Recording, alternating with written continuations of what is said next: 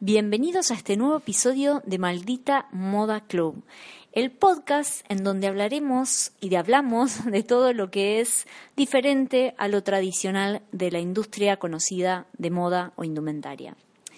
En este podcast ya hemos avanzado hasta el episodio número 11, que es este, y en este caso voy a hacer un resumen hasta ahora de lo que hemos eh, estado compartiendo con ustedes.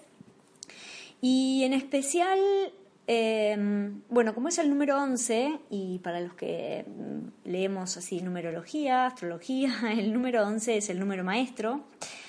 Es un número eh, que viene a traer novedades y cosas nuevas, con lo cual eh, quiero aprovechar este número 11 para poder hacer una reflexión.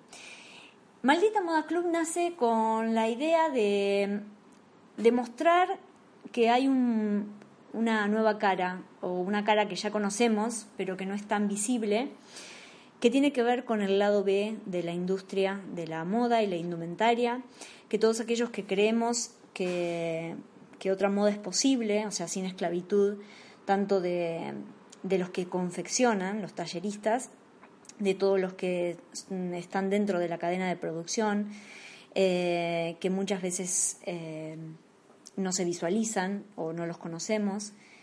Para los que estamos del lado de, bueno, de, lo, de la producción, del asesoramiento, sí tenemos idea, pero bueno, hay mucha gente que no conoce cuál es el trasfondo de todo lo que es la industria y por suerte, eh, por suerte en realidad no, pero porque fueron hechos trágicos lo que hicieron conocer todo lo que es eh, el trasfondo que tiene. Pero bueno, por suerte hay una, una visualización mucho más de, de, todo lo que es la producción, de la esclavitud que genera la industria y la contaminación, que son dos puntos importantes que a través del Fashion Revolution, que inicia en el 2003 y en el podcast número, el número 9, eh, que estuvo Alejandra de Cabañez, pudimos charlar sobre ese tema.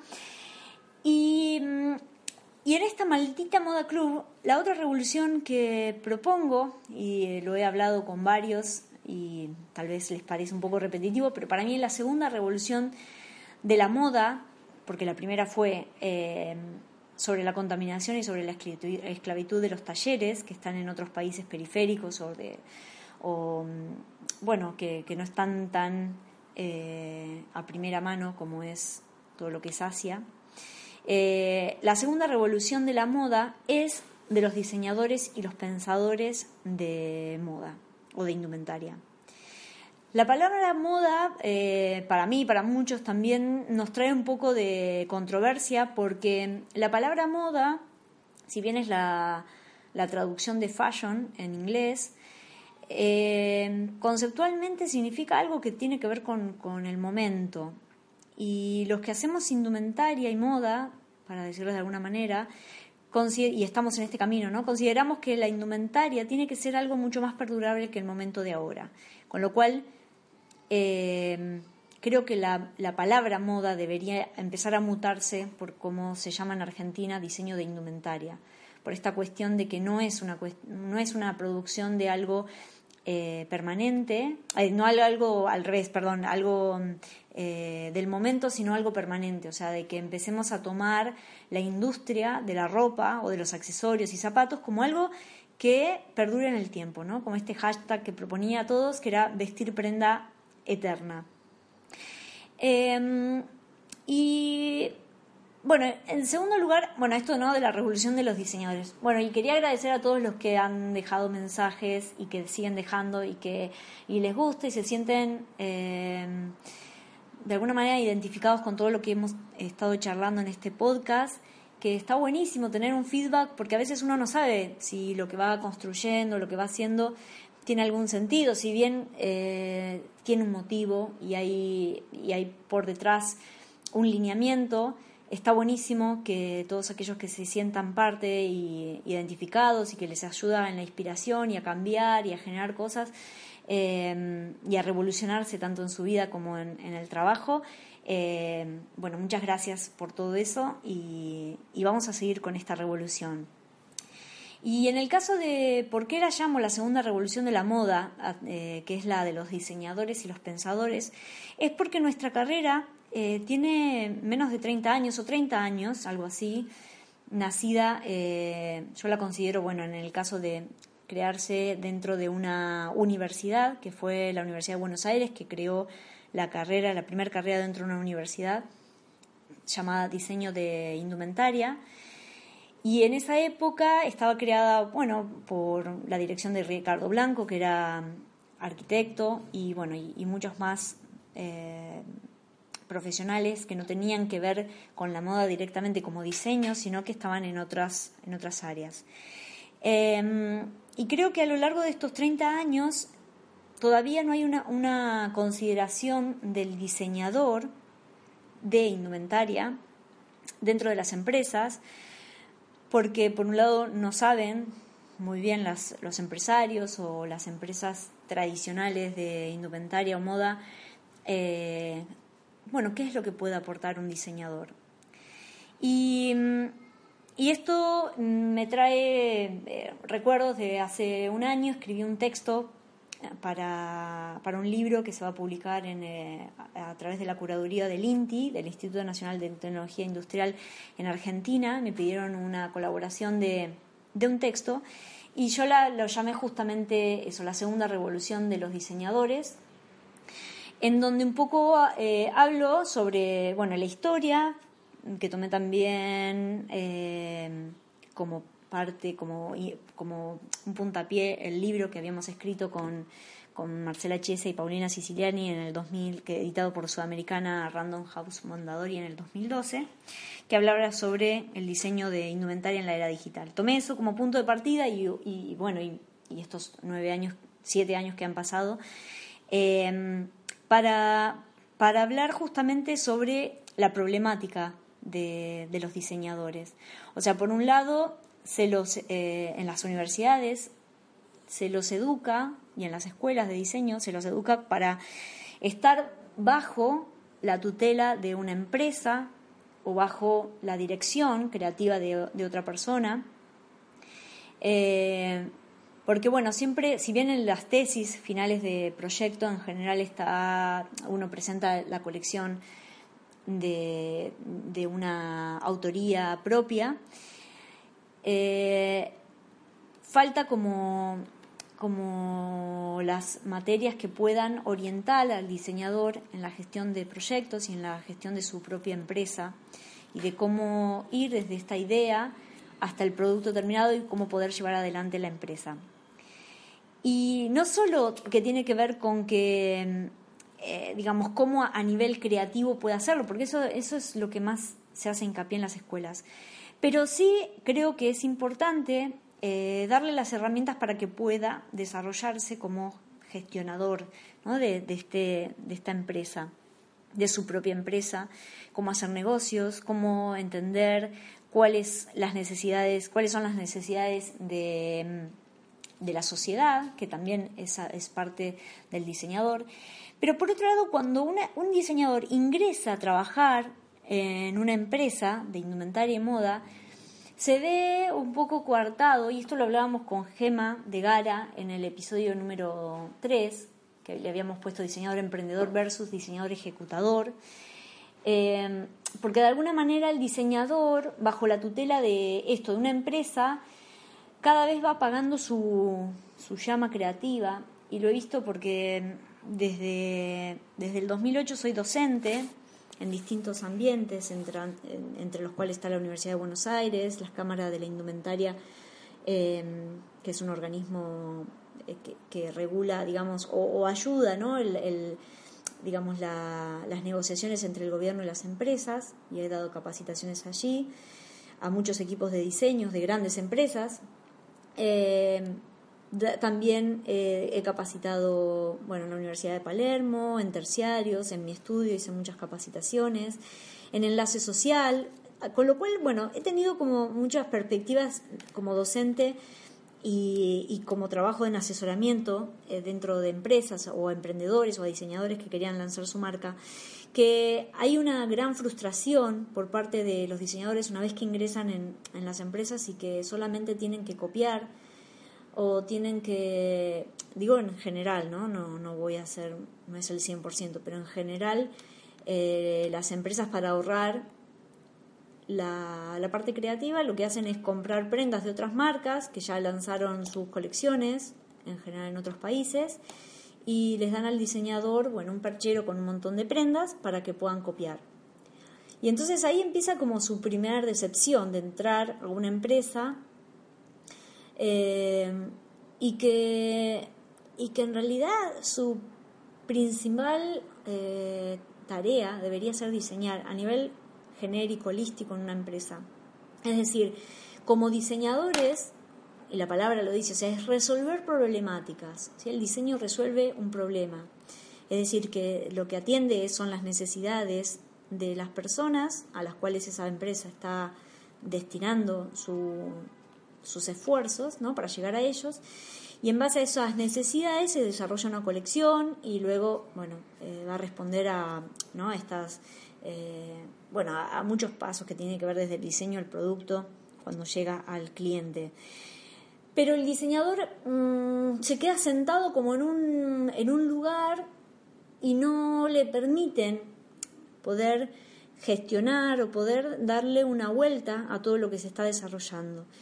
Y entonces, además de estar muy mal pago y maltratado en la mayoría de las empresas, porque esto es algo que he escuchado miles de veces y se hablan con cualquier diseñador eh, que haya trabajado en grandes empresas, incluso acá en España, en el grupo grande que ya todos conocemos, para no decir nombres, que tiene mm, unas siglas, que tiene muchas empresas adentro, que es, digamos, una de las mayores empresas a nivel internacional como grupo financiero. Eh, que lleva un maltrato inusitado, o sea, es como es, eh, es un maltrato y la gente termina quemada de trabajar en la industria de la moda, decepcionada y queriéndose dedicar a otra cosa. Y creo que esto tiene dos contrapartes. Por un lado, el diseñador que, que debería poner un freno a ese maltrato y no permitir eh, que eso siga avanzando. Y por otro lado, la empresa que considere que el diseñador primero es, digamos, no se debe maltratar por, por, ningún, bajo ningún concepto. Y segundo, que es un creativo que está desarrollando eh, un producto que le va a dar ganancias a la empresa. Eh, como cualquier trabajador, ¿no? O sea, pero en este caso la creatividad tiene un proceso que es diferente a hacer, no sé, un Excel o hacer determinada cantidad de, no sé, otras tareas.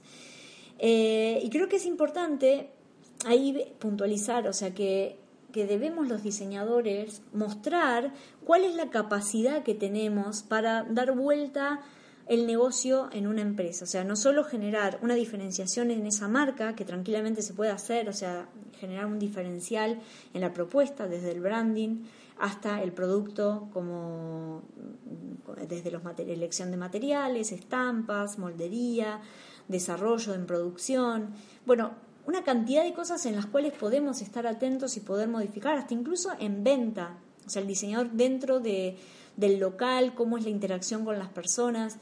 Em, el diseño viene a transformar a la moda, o sea, antes de 1989 existía los creadores de moda, los copiadores de moda, los astreros y los modistas. En el año 89 el diseño, o sea, la palabra diseño y la, disciplina diseño ingresa a la moda para transformarla. Entonces, ¿por qué olvidamos todo esto? ¿Por qué olvidamos el pensamiento de diseño, la metodología proyectal, la gestión y todo lo que podemos generar y proponer a esta industria? Eh, todo aquello debería estar eh, posicionado y les voy a leer em, algunos de los puntos que, escribí para este artículo que saldrá en, este libro del INTI, en donde em, describo algunos aportes más relevantes del diseño a la moda. Primero, en centrarse en la persona de quien resuelve este problema, esto que venía diciendo, ¿no? la, la interpretación de las necesidades, Poder trabajar de manera interdisciplinaria, multidisciplinaria, es decir, el diseñador tiene la capacidad de integrar todas las áreas porque las conoce, puede trabajar perfectamente con un diseñador gráfico, con un fotógrafo, con un eh, profesional que esté costeando un producto, puede trabajar con administración, puede mm, trabajar con, mm, con la dirección creativa en el storytelling de un video puede trabajar perfectamente con eh, los proveedores, porque también, o sea, podemos ver qué proveedor está alineado a los valores y de qué manera se puede conseguir el mejor tejido para esto que tiene que aportar eh, como mensaje de las prendas. Mejorar las sinergias de trabajo integrando las diferentes áreas de la empresa. O sea, de esta manera, o sea, de manera creativa se puede coordinar equipos de trabajo porque mm, el hecho de pensar desde el diseño, como design thinking, nosotros podemos co-crear fácilmente con las otras áreas. Es decir, que el diseño es un diálogo y no un monólogo, con lo cual podemos considerar al otro y co-crear con el otro. Es decir, si el proveedor dice, mira, tengo estos tejidos, bueno, con estos tejidos yo hago la colección. No le digo, bueno, diseñé esto y vos me tenés que traer otros, tejidos que respondan. O sea, no, bueno, hay esto, bueno, voy co-creando con las otras áreas. En la parte de gestión dice, mira, tengo estos costos. ¿Cómo podemos generar una colección que responda a estos costos? Bueno, entonces co-creamos con, también con esta área. Pero el diseñador de indumentaria y moda también desarrolla la dirección creativa de la empresa, porque entiende todos los procesos de creación. Es decir, podemos dirigir junto con las gerencias, podemos dirigir desde la idea del producto terminado todas las fases que tengan que ver con eso. Y eso me parece súper interesante porque eh, al diseñador se lo pone en un sector y difícilmente se conecte con todas las otras áreas. Porque como no se entiende cuál es la tarea principal de un diseñador, que al parecer es copiar o hacer dibujitos lindos, y no se entiende que en realidad tenemos la capacidad y las herramientas para poder dirigir esa empresa, o sea, en el sentido de co-crear, ¿no? O co-dirigir. Porque al entender a todos los integrantes de una producción tan larga, podemos colaborar a que eso sea mucho mejor y en vez de ser algo piramidal como hasta ahora se ha trabajado siempre en las empresas de moda, lograr una una forma que sea horizontal, donde estemos todos integrados, como es la nueva forma de trabajo, ¿no? que es una forma mucho más integrada, mucho más permeable, transparente. Em, que además al entender las limitaciones coyunturales, es decir, limitaciones a nivel costos, a nivel producción de ese momento, qué está sucediendo con los tejidos, o sea, al entender todos estas límites que tenemos en el diseño, también puede dar mejores soluciones que se ajusten a esta marca. Gestionar la comunicación desde el producto diseñado hasta la gráfica, entendiendo que solo hay una línea de trabajo que sigue la misión, visión, valores y objetivo de la marca. Esto refleja tanto en la decisión de seleccionar un material para una prenda hasta la confección verbal de la empresa. Todo debe estar alineado. Nosotros los diseñadores somos los primeros en pensar en esa persona a lo cual estamos diseñando un producto. Para lo cual, cuando en el momento que estamos diseñando, estamos pensando cómo es esa persona, cómo se mueve, cuáles son sus necesidades, cuál es el contexto en donde se va a mover esa persona, si vive en el sur, en el norte, cuáles son los climas, cuáles son las funciones que hace esa persona. Eh, va al trabajo caminando, va en bici, eh, trabaja ocho horas sentada, trabaja parada, eh, tiene movimientos particulares en su día de trabajo o después de ahí se va al gimnasio o a una reunión. Entendemos el día a día, o sea, el estilo de vida de esa persona, con lo cual para nosotros, eh, digamos, pensar en esa persona es algo básico. Entonces, ¿por qué no podemos pensar en ese producto cuando está a la venta? Y entender cómo es la tienda online, cómo es la disposición en un lugar de las prendas, en un local de las prendas, o sea, porque esa persona si ya sabemos cómo es, sabemos que cuando entra al local va a esperar encontrar tal producto, tal canción, tal perfume, eh, cómo es la relación con los vendedores, cómo es la relación de, de, todo lo que es online, o sea, de qué va a esperar encontrarse en un Instagram. Es decir, podemos tener una visión general de lo que es la marca, sabemos y entendemos la misión de esa empresa, cuáles son los valores, porque todo eso lo necesitamos para el momento de diseñar. Es decir, el brand book, si no eh, lo tenemos, lo tenemos que crear porque en realidad lo necesitamos en el momento de poder diseñar. No hay otra manera de diseñar. No es que, que a mí me han pasado muchas veces cuando empiezo un asesoramiento que me dicen, mira, necesito resolver esto que es producto o necesito generar una colección de tal. Bien, ¿tenés un brand book? Me dicen, no, no, pero bueno, más o menos lo ves en la web. No.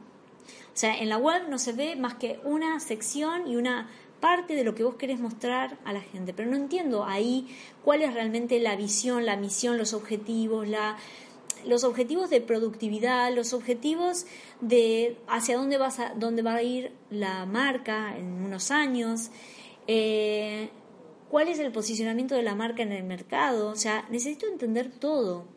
Por lo cual siempre arranco haciendo un análisis y desarrollando un brand book para poder digamos, empezar a trabajar sobre una colección o eh, sobre la mejora de ese producto. O sea, cuando me dicen, mira, necesito revisar la parte de colección, perfecto, pero a ver, analicemos todos los pasos, porque en general es como, no las enfermedades, veo como la manifestación, el síntoma, pero en realidad lo que necesito analizar es todo lo que va por detrás. ¿No? Entonces, entiendo que el problema de producto puede venir de una ficha, puede venir de la eh, falta de comunicación entre el diseñador, el modelista, el muestrista, de todas esas conversaciones que vaya a producción, de quien se encarga de la producción, cuál es la información que le está llegando, cuántos pasos hay desde que yo diseño hasta que ese producto entra a producción, si hay idas y vueltas, cuántas muestras he generado, si eso se documentó todo correctamente si las indicaciones técnicas que estaban dispuestas en una ficha realmente se, digamos, eh, se, eh, se corroboraron y luego están en la producción, porque, digamos, el síntoma que es un problema en producto puede abrir un montón de problemáticas que tienen que ver con las sinergias de trabajo. Y como diseñadores, al entender todos los pasos, podemos corregir un montón de esos elementos. Entonces, también yo creo que en ese punto el diseñador de indumentaria y moda tiene que poder demostrarlo a la empresa y decirle, muchachos, acá hay un problema que más allá de un tema de hilos o de moldería o revisemos todo. Y ese es uno de los puntos también importantes para mejorar los costos de la no calidad, que son costos que no aparecen visibles en el costo general, ¿no? que son tiempos. Si yo tengo que mandar a hacer dos muestras, bueno, todo ese tiempo, la logística, el desgaste del ida y vuelta, eso también tiene un costo que muchas veces no se dispone. Entonces, si se, se haría mejor las cosas, esos costos disminuirían. Entonces, yo creo que eso también es importante para poder trasladar todo esto ¿no? a, todo lo que son los, las herramientas que tenemos los diseñadores.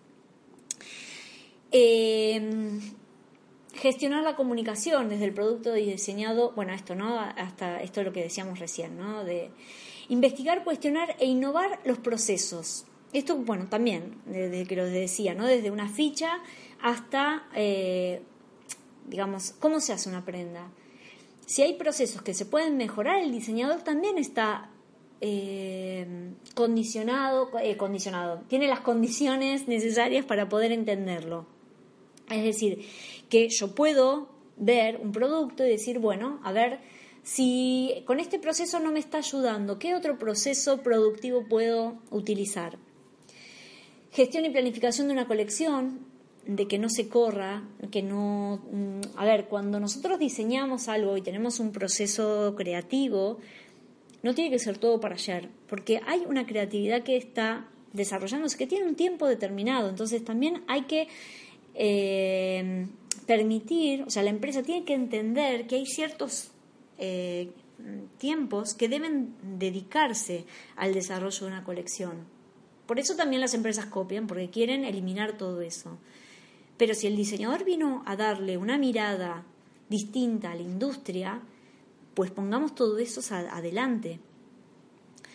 Identificar costos de la no calidad, que es lo bueno que lo, dije recién, generar nuevos modelos de negocios o mejoras en los modelos de negocios. totalmente. O sea, se puede pensar que, o sea, la industria o las marcas de moda eh, no han evolucionado a nivel como otras, otros modelos de negocio han ido desarrollando. ¿no? En los últimos 30 años podemos ver un montón de nuevas empresas que hace 30 años no existían y otras que eh, tenían muchos años han visto colapsado su modelo de negocio porque quedaba obsoleto. Entonces, ¿cómo estas empresas digitales, ¿no? como Google, Airbnb, Amazon, bueno, y todas las que quieran poner, eh, han modificado los modelos de negocio y cómo mm, de alguna manera movilizaron a las industrias tradicionales y les han ganado. O sea, eh, Interbrand, que es una gran consultora de branding acá en España, que se encuentra en, la ciudad de Madrid, hace una, un ranking de las 100 mejores marcas a nivel mundial con todos los datos que puede recopilar ¿no? de transparencia que tienen las marcas. Y si uno ve la evolución de los últimos años hasta ahora, las empresas digitales como Apple, como Amazon, como Google, han ganado el terreno a marcas tradicionales como era la automotriz, como eran las petroleras, las alimentarias, todas esas. ¿Por qué? Porque se permiten, estas nuevas empresas se permiten poder pensar en nuevos modelos de negocios. Bueno, ahí estamos los diseñadores. Los diseñadores creativos lo que van a traer y lo que traen es pensamiento diferente, un pensamiento eh, creativo, básicamente.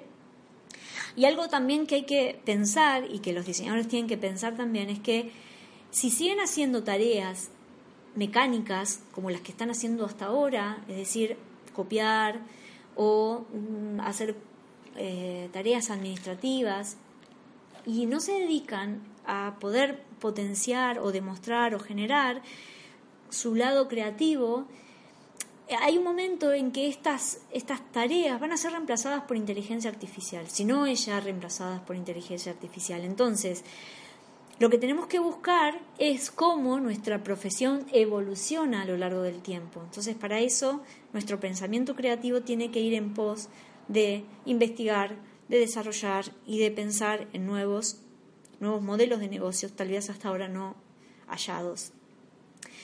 Em, a ver cuánto voy. 27 minutos, bueno, voy bien. bueno, analizar las tendencias, trabajar de forma transparente, ética y siguiendo los principios de un profesional de diseño. Sustentabilidad, trabajo justo y entender las problemáticas de los sistemas de producción. Bueno, esto es maldita moda club, así que no voy a volver sobre los pasos que ya he dicho, que es obviamente trabajar de manera sustentable, trabajo justo, y como esta es la segunda revolución de los diseñadores, para los diseñadores cobrar un sueldo lógico debería ser como algo básico. O sea, hay que trabajar en pos de modificar la forma en que hasta ahora se lo contrata a un diseñador. ¿Cómo? Bueno, hay dos patas, el mercado y nosotros. ¿Por dónde empezamos? ¿Vamos a, ¿Vamos a luchar contra un titán que es el sistema o en realidad vamos a hacer pequeños cambios nosotros? Yo estoy por el lado de pensar en nosotros, porque, mm, a ver, el sistema está compuesto por nosotros, la ciudad está compuesta por ciudadanos, el país está... Mm, eh, compuesto por personas que votan y todo eso. Entonces, los cambios para mí tienen que ser personales, tienen que ser primero valorarnos, entender qué podemos aportar, empezar a, ver cuál es nuestro aporte a todo esto, qué le voy a aportar a la empresa, cuál es, y tomarla como un cliente. Es decir, la empresa que nos contrata no soy un empleado, sino soy un emprendedor empleado y ellos son mis clientes. Cuando cambio la perspectiva de cómo, de cómo veo a la empresa que me contrata, yo empiezo a proponer, empiezo a trabajar como si fuese un estudio de diseño. Y ahí es donde empiezo a cambiar mi forma de percibir lo que me están diciendo. Si la empresa, obviamente nos vamos a encontrar con empresas muy necias, en donde mm, en general no nos permiten, eh, en general digo, porque muchas veces sí, ahí yo tuve la suerte de encontrarme con muchas empresas en las cuales me han dicho, proponenos cosas, eh, hasta incluso trabajando horas fijas para una marca. Para mí siempre fueron clientes, fueron lugares en donde yo podía explorar nuevas cosas, eh, espacios en donde poder pensar más allá de lo que me estaban diciendo como tarea debería ser. Porque si no, es como que... Mm, ¿Cómo puedo decir? Es como que me quedo en el lugar pasivo de que me digan lo que debo hacer cuando primero no estoy de acuerdo, segundo siento que se puedan hacer de manera diferente las cosas. Entonces, ir generando cambios, pequeños cambios, es decir, lo mismo que con nosotros. Decimos, bueno, vamos a salir a caminar, mejorar nuestra dieta, eh, pensar en valorarnos, bueno, un montón de cosas que hacemos a nivel personal. Lo mismo dentro de una empresa, tiene que haber pequeños cambios, es decir, mira, esta planilla te la hice de esta manera y podemos ir eh, generando de tal forma, y por qué no hacemos una ficha y hablamos con los no sé, con los talleristas y vas un día y hablas con el tallerista o vas y hablas un día, bajas al local y podés charlar con la gente y ver qué es lo que te dice y encontrar un feedback.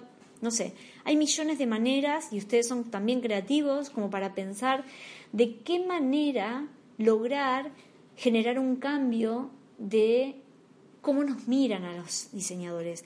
Porque aparte hay algo curioso que he encontrado en los últimos años y desde que, entiendo, o sea, que estoy metida en esto, que es la industria de la moda, desde el, tengo un estudio de hace 12 años, eh, o sea, mi estudio que, que, ha nacido en el 2007, que lo he contado en el primero, en el primer podcast, desde ese momento he cuestionado constantemente todo lo que estaba preestablecido, desde la docencia también, incluso lo he dicho en muchas teóricas que daba, o sea, cuestionen hasta incluso lo que estoy diciendo, porque no hay una sola verdad. Y eso también hay que tener, cuestionemos todo. Y algo que me llama la atención, esto que quería decirles, es que si ustedes ven, en general, eh, en las escuelas de diseño o en muchos portales, se le dice, bueno, hablemos de diseño, y dentro está diseño gráfico, industrial, arquitectura, eh, no sé, diseño del paisaje, ta, ta, y moda. O sea, como si la moda no fuese diseño. ¿Por qué? Porque tiene estos faltantes. Empezar a pensar desde esto, o sea, desde el año 89 el diseño, vuelvo a repetir esto, ingresa en la moda para darle una visión de diseño. Con lo cual dejemos de ser creadores de moda, copiadores de moda, sastreros y modistas para considerarnos Pensamiento diseño, design thinking en la moda, diseñadores de moda e indumentaria. Diseñadores primero somos. Y nos dedicamos a la ropa, pero podríamos dedicarnos a la joyería, a los zapatos, a eh, entender una tienda online para el, para eh, el diseño de moda. O sea, podemos dedicarnos como pensadores creativos para un montón de cosas. Y también me llama la atención es que hay muchos estudios de diseño generales, que son multidisciplinarios, que no tienen diseñadores de moda. Yo he colaborado con muchos estudios de, bueno, muchos, algunos estudios interdisciplinarios que trabajaban para empresas de moda que no tenían ningún diseñador de moda, con lo cual a mí me parece sumamente extraño porque no les da una visión completa. O sea, quien hace páginas web para hospitales o para, no sé, para decir algo genérico, ¿no? No entiende a la moda. Es decir, no sabe, o sea, puede hacer una página web desde una visión muy técnica, pero no entiende la moda. O sea, los estudios de diseño interdisciplinario deberían tener un diseñador de indumentaria moda, porque si van a trabajar con alguna empresa que se dedique a la moda, porque le va a hacer la el rebranding, le va a hacer etiquetas, le va a hacer, le va a pensar en una, no sé, lo que sea que se dediquen, hasta incluso puede ser una campaña mm, publicitaria, puede ser un local de arquitectura, puede ser lo que sea. Tiene que haber un diseñador de moda porque entiende lo que están vendiendo, o sea, lo que está adentro de eso que están diseñando. Un retail o una vidriera, no puede faltar un diseñador de indumentaria y moda para que dé su visión de cómo su prenda diseñada va a estar expuesta. O cómo una campaña va a mostrar lo que ese diseñador pensó. Entonces, yo creo que eh, debemos de buscar maneras de poder mostrar toda nuestra, nuestra información, nuestras herramientas, nuestra capacidad eh, y bueno, nuestra creatividad en definitiva, porque es una industria que nos necesita para innovar, pero necesita diseñadores que sean capaces de romper sus propias estructuras en el momento de ingresar a una empresa, que le baje línea, pero también tenemos que ir como células, ¿no? modificando formas de trabajo y no esperar solamente tener nuestra propia marca o nuestro propio estudio para poder ser libres, sino siéntanse libres de poder proponer y hacer donde estén. Y hagamos revolución en donde estemos, en cualquier puesto de trabajo. Hagamos la revolución y que se considere,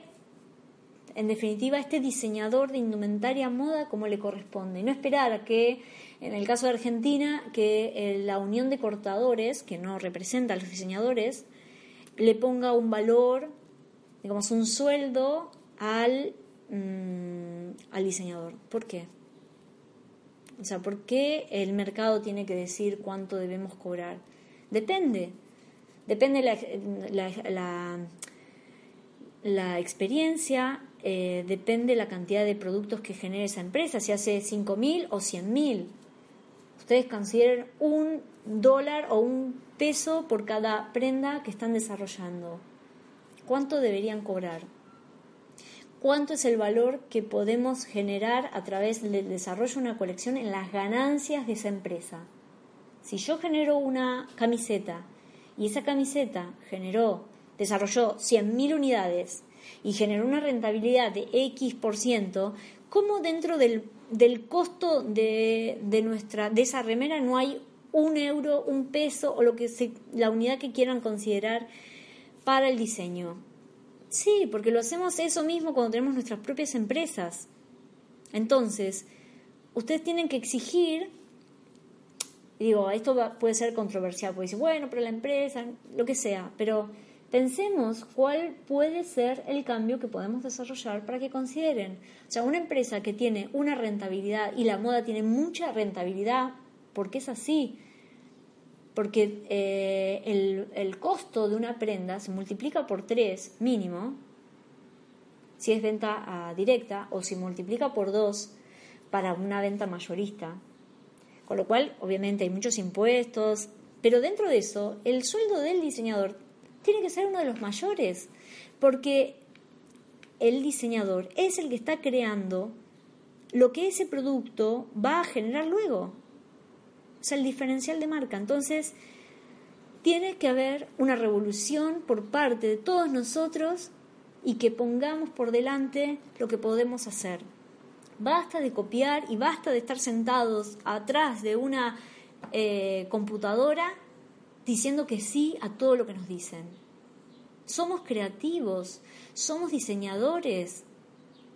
Reconozcamos que también nosotros tenemos que podemos solucionar problemas. Y un problema de estos es nuestra visualización como diseñadores dentro de un mercado.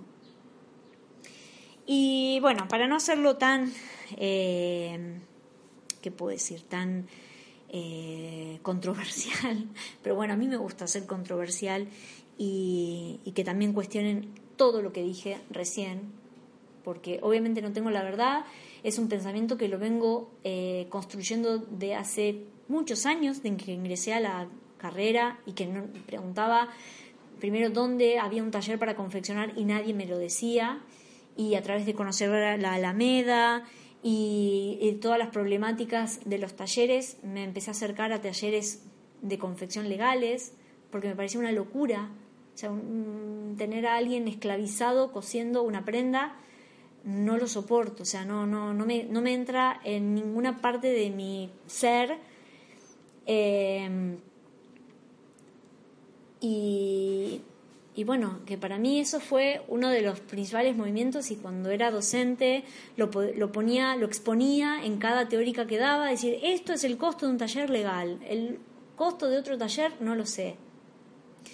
Entonces, sean talleristas, confeccionadores, todos, hay que revolucionar esta industria, porque es una de las industrias que mayor esclavitud tiene, es una de las industrias que mayor eh, contaminación tiene, pero es una industria que tiene mucha ganancia, mucha rentabilidad, para lo cual la repartija de ingresos tiene que ser coherente.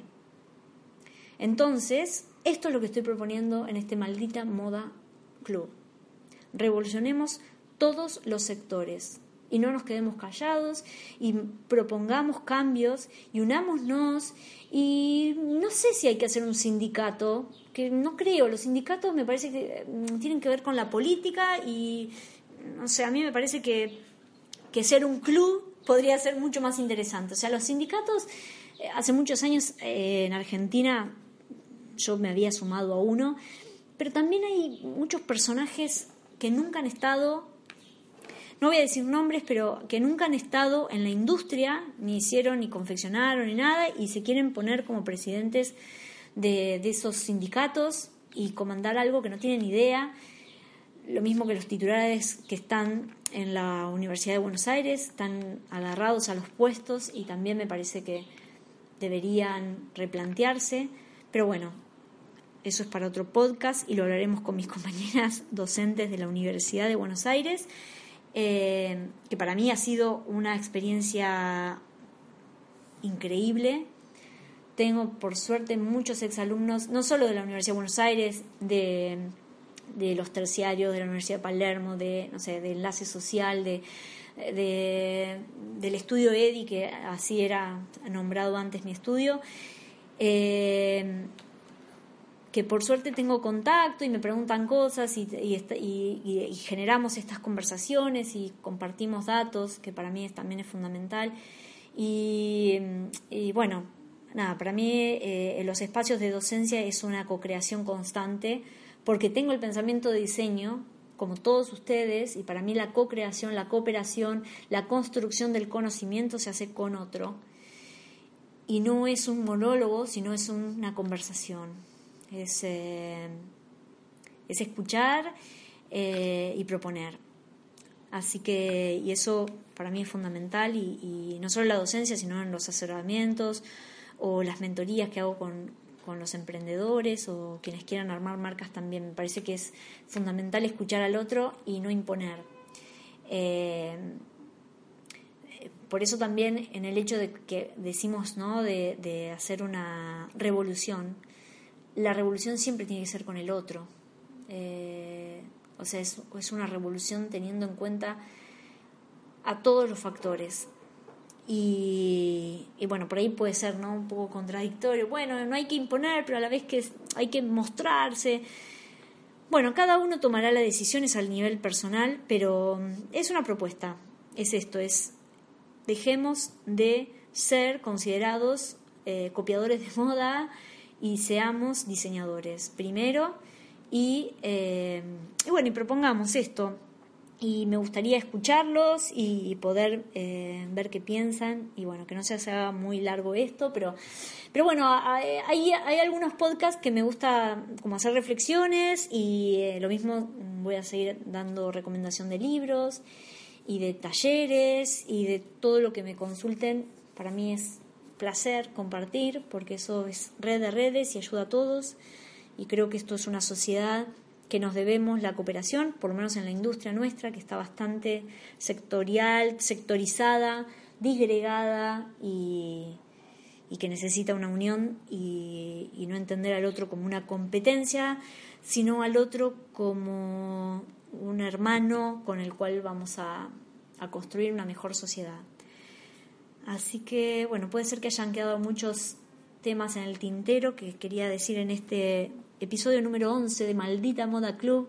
Gracias por acompañarme en esta, en esta revolución de los diseñadores y gracias por pertenecer a este club, claro, somos un club y ya haremos alguna, algún encuentro físico o virtual con mis queridos compañeros del club.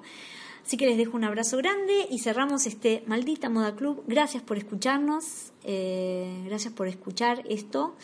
Y seguimos desde aquí. Mi nombre es Paola Cirelli y estamos en Barcelona en un día muy lindo de verano y seguimos compartiendo ideas, novedades y revoluciones. Un abrazo grande para todos. Gracias.